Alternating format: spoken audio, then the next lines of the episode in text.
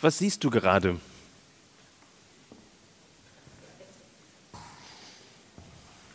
Okay, ich gebe zu, diese Frage kann so ein bisschen verunsichern. Wahrscheinlich siehst du gerade und alle anderen auch ähm, das Gleiche, und zwar den Englisch auf der Bühne.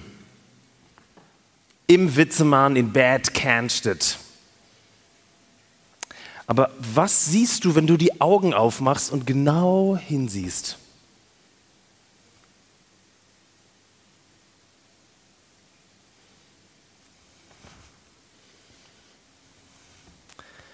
Jetzt sehr wahrscheinlich schaust du jetzt ziemlich genau hin und versuchst jede Kleinigkeit, die du siehst, irgendwie ah, zu bemerken. Vielleicht stimmt was mit dem Englisch nicht. Sehr wahrscheinlich, aber das ist ein anderes Thema. Vielleicht hat er das T-Shirt falsch rum an und du siehst es nur nicht. Oder er hat irgendwas auf der Bühne versteckt und das fällt dir gar nicht auf. Was siehst du, wenn du die Augen aufmachst und hinsiehst? Leute, darüber möchte ich heute mit euch in der Predigt nachdenken. Gucken, schauen, glotzen, hinsehen, schielen, egal wie du es machst. Und ich möchte am Anfang beten. Jesus, wir sehen sehr, sehr vieles. Du hast uns Augen gegeben und merken uns ganz viele kleine Details. Wir werden zugeballert mit den Dingen, die wir sehen. Und heute wollen wir dich sehen, Herr. Irgendwie komisch, dass wir dich so selten sehen. Deine Art, deine Güte in unserem Alltag, deine unfassbare Nähe. Herr, ich bitte dich, öffne unsere Augen heute Morgen. Amen. Leute, wir befinden uns in der Predigtreihe, die jetzt gezeigt werden müsste. Ja, es geht zurück, irgendwie komisch, ne? Wenn ich zurückgehe, dann geht es nicht weiter. Ja, dann mach es. Äh, machen wir die zweite Folie. Ja, genau, das ist unsere Predigtreihe, Lebensweise. Ihr kennt sie.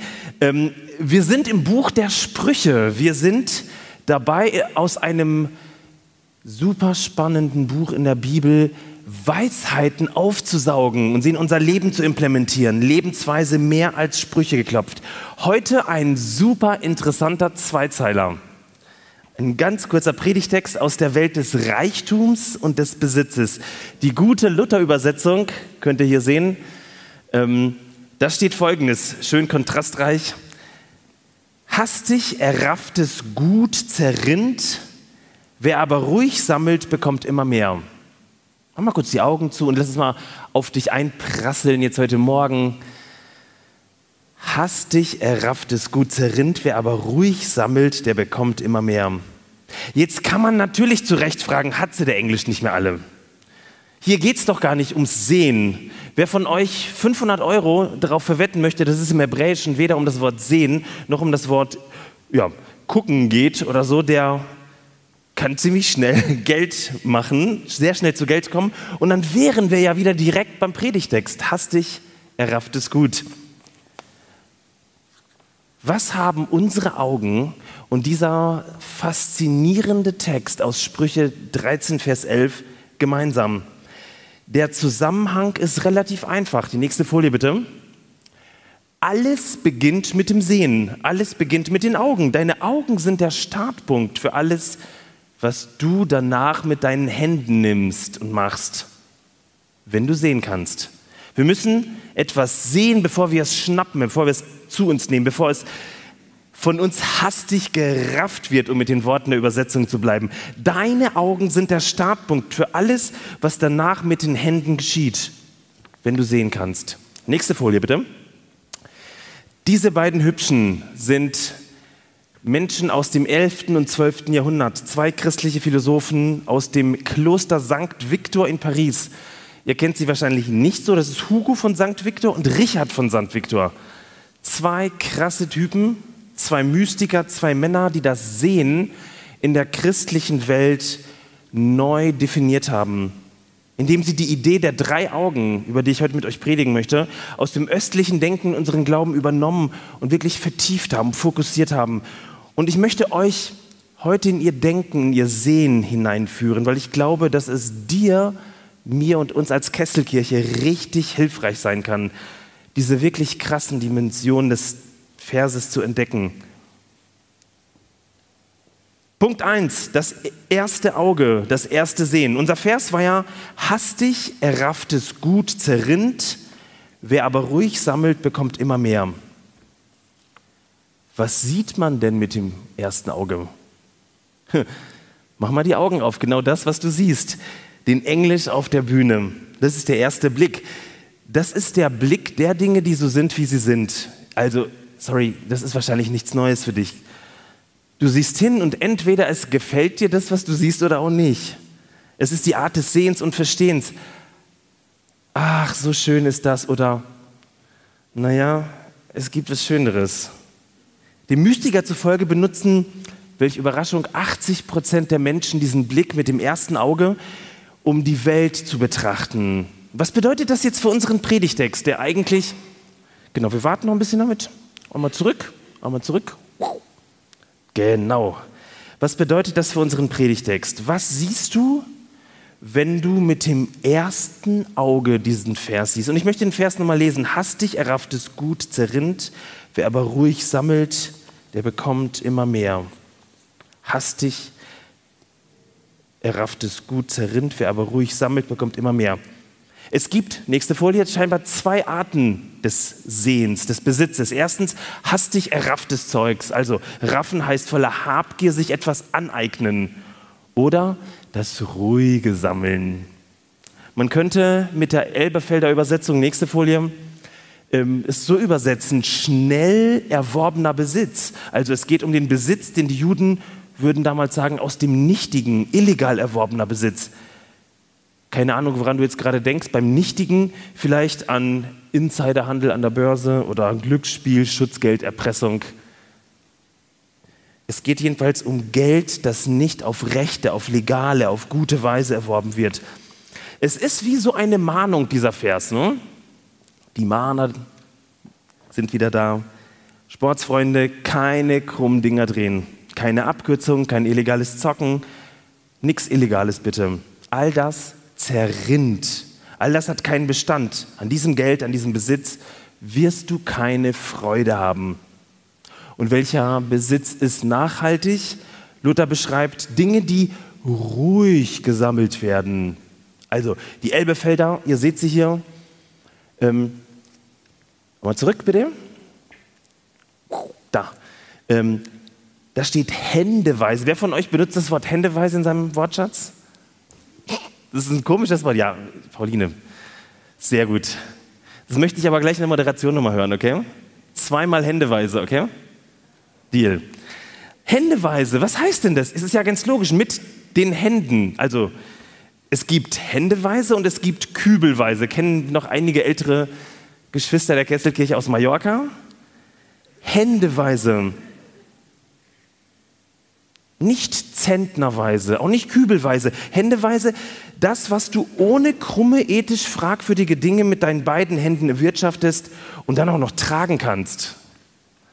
Genau das wird langsam vermehrt. Nimm dir das aber nicht mehr, aber auch nicht weniger. Nimm dir das, was du brauchst, aber nicht mehr. Tu es langsam. Shortcut heißt schnell, händeweise langsam. Soweit der Text. Ja, und jetzt sitzen wir hier ganz entspannt. Ne? Das erste Auge schaut sich diesen Text an und tut das, was wir in Kirchen, in den Gemeinden, unseren Familien immer schon gelernt haben. Es meldet sich. Das ist aber eine dürftige Predigt. Das hätte ich mir doch selbst denken können. Ich meine, so blöd bin ich doch nicht. Was für schlichte Besitz- und Anlagetipps vom Pastor. Das erste Auge sieht hin und es vergleicht guter Vers, schlechter Vers. Bringt mir was? Bringt mir nichts? Och, ist das wunderschön. Hm, hätte auch schöner sein können. In letzter Zeit kommt mein Großer, der Chris, zu meiner Frau und mir und seufzt ganz laut auf und sagt, äh, langweilig. Ich weiß nicht, ob ihr das kennt. Er meint eigentlich, bitte beschäftigt euch mit mir, regt meine Synapsen an, macht dass es schön für mich ist, aber nur so, dass es mir gefällt. Sonst langweilig. Manchmal überlegen meine Frau Brigitta und ich uns richtig gute Dinge für manchmal richtig gute Dinge, aber egal was wir uns überlegen, ob es gut ist oder ob das vielleicht auch nur ein Vertrösten ist, damit er nicht stört, weil wir gerade selber beschäftigt sind, seine Bewertung ist immer ganz schnell und vernichtend. Langweilig. Bei manchen hat er sogar recht. Da wollen die Eltern, dass er Hausaufgaben macht, dass er liest und Mathe macht. Aber ganz häufig sieht mein Großer gar nicht, wie cool die Dinge sind, die wir ihm anbieten. Ich sage einfach nur, schwimmen, Fahrradfahren. Er sagt langweilig. Und immer dann, wenn er sich darauf einlässt, entdeckt er, dass manches davon gar nicht so schlecht ist. Genau das ist das erste Auge. Wir haben uns persönlich, aber auch in Kirchen und Gemeinden extrem daran gewöhnt, die Welt durch dieses erste Auge zu sehen. Wir sehen, wir verstehen auch gleich sofort. Wir leben in einem Zeitalter, wo alle Experten sind. Ne? Wir beurteilen, ganz selten genießen wir auch. Und ganz schnell, auch im Glauben, auch in der Gemeinde, rufen wir langweilig. Wir brauchen mehr Dinge, die uns stimulieren. Wir brauchen zum Beispiel mehr crazy Fakten in der Predigt, damit es eine gute Predigt ist. Und ihr merkt, wir sind in so einer Konsumspirale drin. Und dann beurteilen wir. Und dann verurteilen will. Ich will mehr, ich will Neues. Das ist das erste Auge. 80 Prozent der Menschheit schaut nur mit dem ersten Auge. Im Wesentlichen geht es eigentlich um Konsum und um Informationen. Und es geht um meine Beurteilung von Informationen.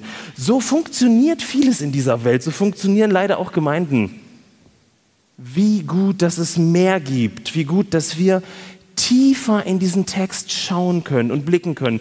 Wie gut, dass du und ich lernen können, aus dieser Dauerschleife rauszukommen. Information, Konsum, Beurteilung. Hastig errafftes Gut zerrinnt, Wer aber ruhig sammelt, bekommt mehr. Zweitens, das zweite Auge. Die Welt sehen. Die Welt sehen. Die Pariser Hugo und Richard beschreiben einen Menschen, der gelernt hat, durch das zweite Auge zu gucken. Und das bedeutet, er kann mit dem ersten das sehen, was der erste mit seinem ersten Auge gesehen hat. Und er sieht mit seinem zweiten Auge das bedeutet, die Augen bauen aufeinander auf. Der Mensch sieht zuallererst das, was, er, was auch derjenige sieht, der das mit dem ersten Auge sieht. Er sieht halt sehr viel mehr. Man könnte sagen, nächste Folie, mit dem zweiten sieht man besser. Was sieht man mit dem zweiten besser, mit dem zweiten Auge? Und das ist nun der Unterschied zum ersten Auge. Man sieht alles, was der Mensch mit dem ersten Auge auch sieht, aber man sieht es in seiner Ganzheit. Man sieht es in seiner Ganzheit, in seiner Zusammengehörigkeit, in seiner Komplexität. Wir kommen raus aus diesem Subjektiven, also nicht nur sinnlich und schön oder nicht schön, nicht nur Informationen aufsaugen und beurteilen, nein, ganzheitlich. Die Person, die hier beschrieben wird, erahnt die ganze Komplexität, was sie sieht. Sie entdeckt, wie letztlich alle Dinge zusammenhängen. Und so an Sehen verändert total viel. Das wird sofort klar, wenn wir mit dem zweiten Auge auf den Predigtext schauen. Hastig errafftes Gut zerrinnt. Wer aber ruhig sammelt, der bekommt mehr. Was sieht man mit dem zweiten Auge besser? Ich glaube, dass es hier nicht um Anlagetipps geht, auch nicht um oberflächliche Weisheiten oder Küchenweisheiten. Nimm nur so viel mit, wie du tragen kannst. Das ist jetzt bedingt gut. Hier geht es um eine echte Weisheit, die über mich, über dich und über uns hinausweist. Nächste Folie, das zweite Auge sieht das große Ganze. Genau, das, das zweite Auge sieht das große Ganze. Ich möchte dich mal fragen, wie sah damals das Thema Besitz aus, wenn es um eine ganze Gesellschaft ging? Welche Dimension von Reichtum wenn wir von uns auf die Gesellschaft übertragen sind. Welche Dimension sehen wir? Dämmert es dir langsam, wie krass der Blick mit dem zweiten Auge sein kann, wie nötig wir das Sehen mit dem zweiten Auge brauchen? Ist es nicht so, wenn ich nur nach meiner Gewinnmaximierung schaue, dann übersehe ich total, dass alles zusammenhängt, dass meine Art, wie ich Geld mache und Besitz anhäufe, also so zu, zu schwimmen, kennen wir halt nicht, ne?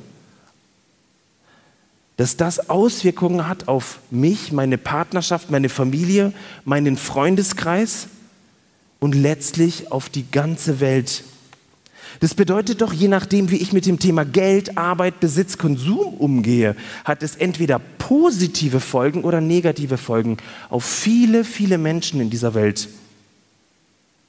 Wisst ihr, seit wenigen Jahren ist es wenigen radikalen Menschen zu verdanken, dass sie uns ihr Sehen mit dem zweiten Auge zur Verfügung stellen und wir die komplexen Zusammenhänge in der Gesellschaft entdecken. 2017 war das in der Kesselkirche auf einer Gemeindefreizeit so. Die Micha-Initiative hat reingeschlagen. Ich weiß nicht, ob euch daran erinnert. Wir haben angefangen, nicht nur mit unserem Wohlstands- und Konsumgemeindeauge zu gucken, sondern haben die schockierenden Nachrichten aus der Welt der ganzen Lieferketten uns zu Herzen genommen. Und es entstand der Bereich 360 Grad, der Bereich und das Team. Leute, herzlichen Dank allen, die sich da investieren. Denn die Wahrheit ist, vieles von unserem Wirtschaftswachstum der letzten Jahrzehnte hat was mit Raffen zu tun, mit egoistischem, einseitigen Sammeln von Ressourcen, oft rücksichtslos auf Kosten anderer, günstiger Treibstoff, natürlich aus fossilen Brennstoffen. Und die Rechnung werden wahrscheinlich wir und unsere Kinder tragen. Günstiger Strom, ähnlich aus fossilen Brennstoffen. Die Folgen tragen andere Leute. Günstige Kleidung, dank Millionen von Kinderhänden gemacht und versklavten Frauen. Günstige Konsumartikel, Schoki, Kaffee, dank Millionen von Sklaven. Nächste Folie bitte. Dieser Mann hat Folgendes gesagt, wir im Westen leben nur deshalb in Saus und Braus, weil wir andere ausbeuten. Das ist die These von, vom Soziologen Professor Stefan Lessenich der das in seinem Buch beschreibt, Neben uns die Sintflut. Witziger Name, ne? Neben uns die Sintflut. Er spricht von Externalisierungsgesellschaften, die Kosten und Risiken des Lebensstils auslagern auf die armen Regionen dieser Welt. Lessenich ist seit 2014 Professor für Soziologie an der Ludwig-Maximilians-Universität in München.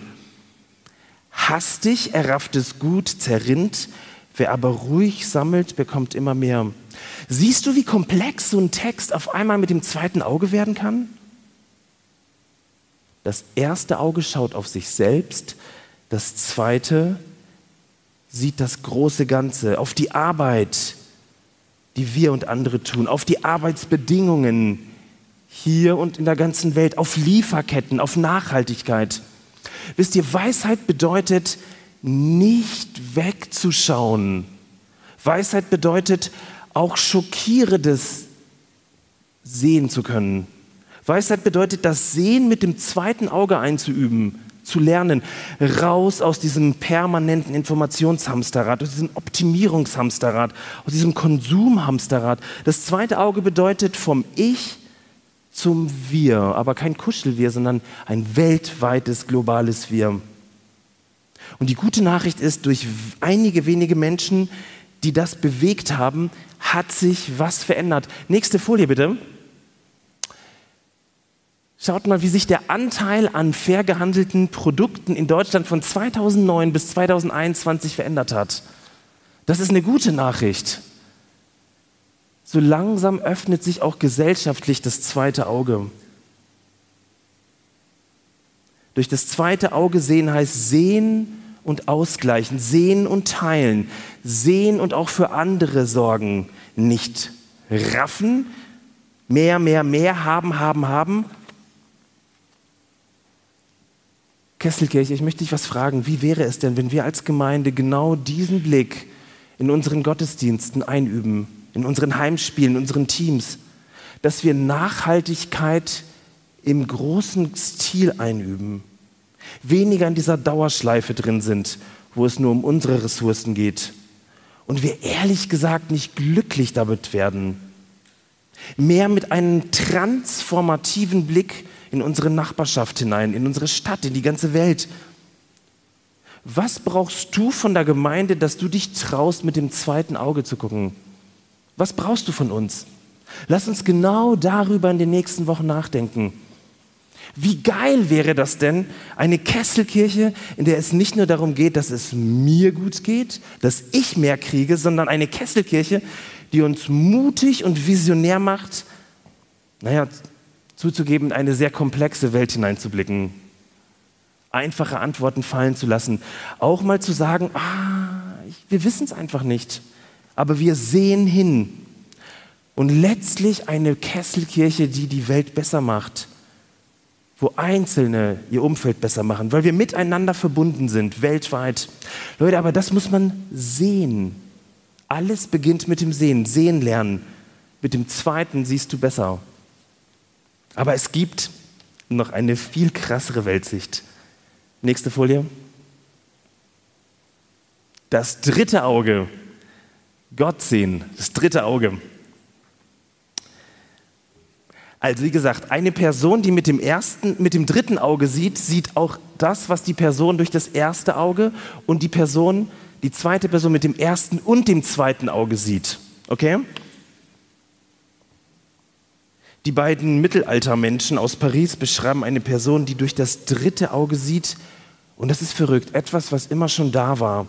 Etwas, was uns aber so wenig bewusst ist. Und zwar, hier fängt Spiritualität in Reinform an. Das war alles spirituell bisher, aber jetzt entdeckt man das, das Geheimnis Gottes und seine Realität. Ich gebe zu, das klingt wieder total langweilig, es liegt aber an mir, an meinen Worten.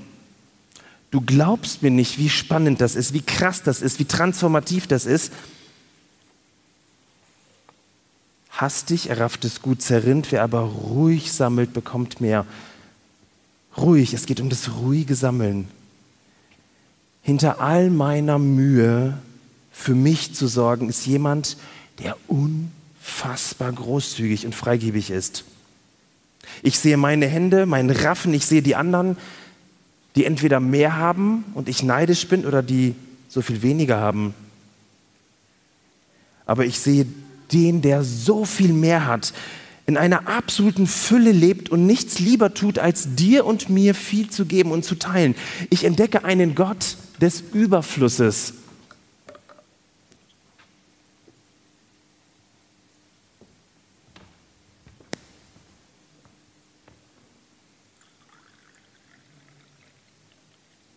Das ist ein Skandal, oder?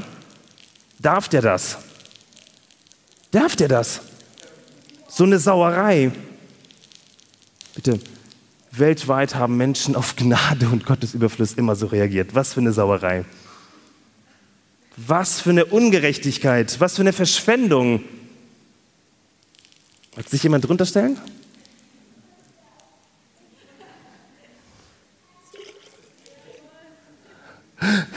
Das machen wir später, Juli, okay? Lass den Überfluss doch. Und da muss der Überfluss weichen. Wisst ihr, ich habe in der Predigtvorbereitung gemerkt, wie sich Widerstände in mir geregt haben. Was für eine Sauerei. Überfluss ist ungerecht. Ich will es mir noch selbst erarbeiten und dieser Überfluss ist unverdient.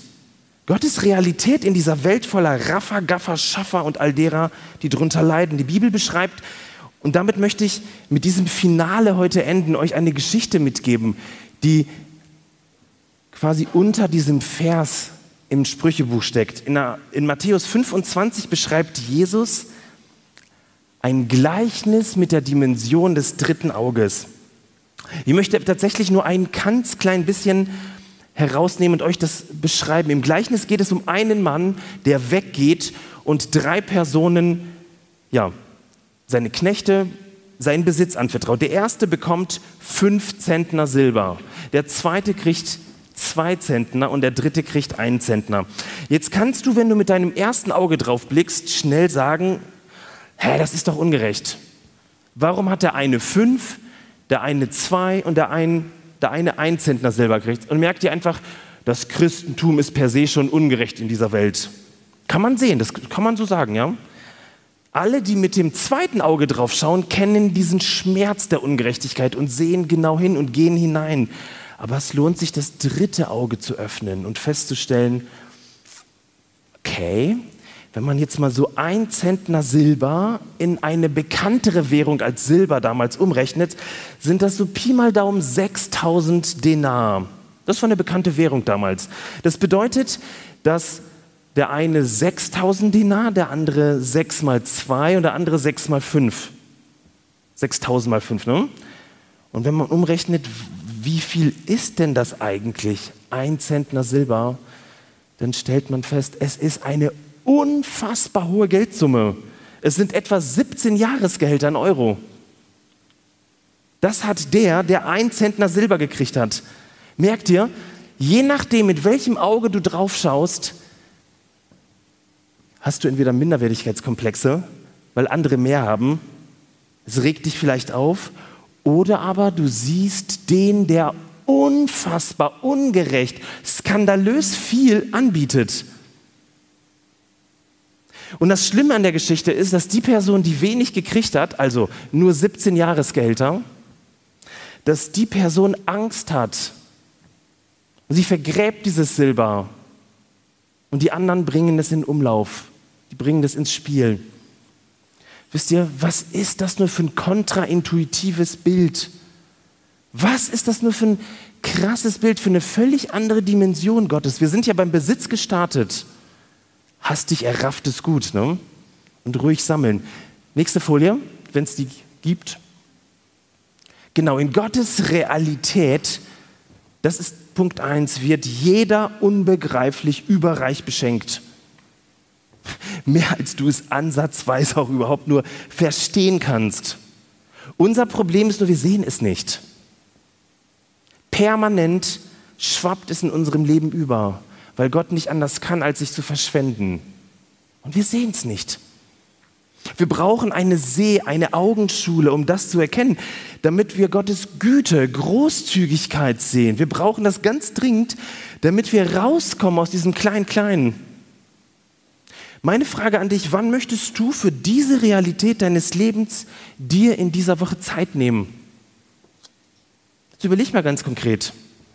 Das nennt sich Call to Action. Wann möchtest du dir Zeit nehmen? Wann möchtest du dir Zeit nehmen, um das in aller Ruhe auf dich wirken zu lassen und Gott zu bitten, Gott, könnte es sein, dass ich eher der bin, der diese unendliche Fülle vergräbt, weil ich denke, oh, klein. Was passiert nur damit? Es kann nur alles schief gehen. Alles ist so furchtbar. Wann nimmst du dir Zeit, um das zu bestaunen, zu bewundern, zu feiern, was Gott da tut? Und zweitens, nächste Folie. Nächste Folie. Und das ist jetzt verrückt. Wir reden ja vom Sammeln, das war der Text. Ne? In der Realität Gottes sammelt man nicht, damit es mehr wird, man gibt es weg. Es wird immer schlimmer, ne? Es wird immer schlimmer. Man gibt es weg. Das ist pure Transformation. Gott verwandelt meine Angst, dass ich zu kurz komme und raffen muss. Und ich werde langsam großzügig. Ich habe ehrlich gesagt noch keinen einzigen großzügigen Menschen erlebt, der nicht glücklich war. Das ist eine Dimension im Reich Gottes. Gott verwandelt meine Enge, dass ich andere sehe und durch meine Möglichkeiten ihre Not lindere. Gott verwandelt mein Streben nach Perfektion, nach Optimierungswahn, dass ich nicht erst auf eine bessere Welt warte, sondern mich einbringe, weil ich übervoll von einem großzügigen Gott beschenkt wurde. Jana, das hat mich eben sehr berührt, was du im Lobpreis gesagt hast, mit diesem, äh, Gott erwartet was und ständig habe ich den Eindruck, es muss noch mehr sein. Ja, das ist, das kenne ich sehr gut. Ich kenne das wirklich sehr gut, dass sehr viele sehr vieles erwarten von mir und ich dann natürlich am allermeisten auch von mir selbst und merke, wie sehr ich in diesem Leben mit dem ersten Auge verharrt bin. Und auf einmal kann so ein Vers wie hastig errafftes Gut zerrinnt, wer aber ruhig sammelt, bekommt mehr, eine ganz andere Dimension kriegen, wenn ich mitkriege, jeden Tag Überfluss. Es nimmt kein Ende. Ich kann in meinem Leben noch nicht mal so viel tragen. Ich möchte dich einladen, koste die Fülle. Sie ist da. Du musst noch nicht mal was dafür tun. Das theologische Fachwort heißt Gnade und Güte.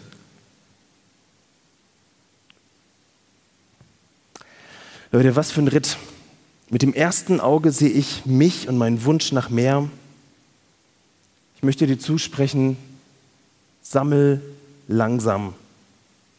Mit dem zweiten Auge sehe ich das Thema, sehe ich die Verbundenheit mit anderen und der ganzen Welt und ich möchte dir zusprechen, lass dich verunsichern von Armut.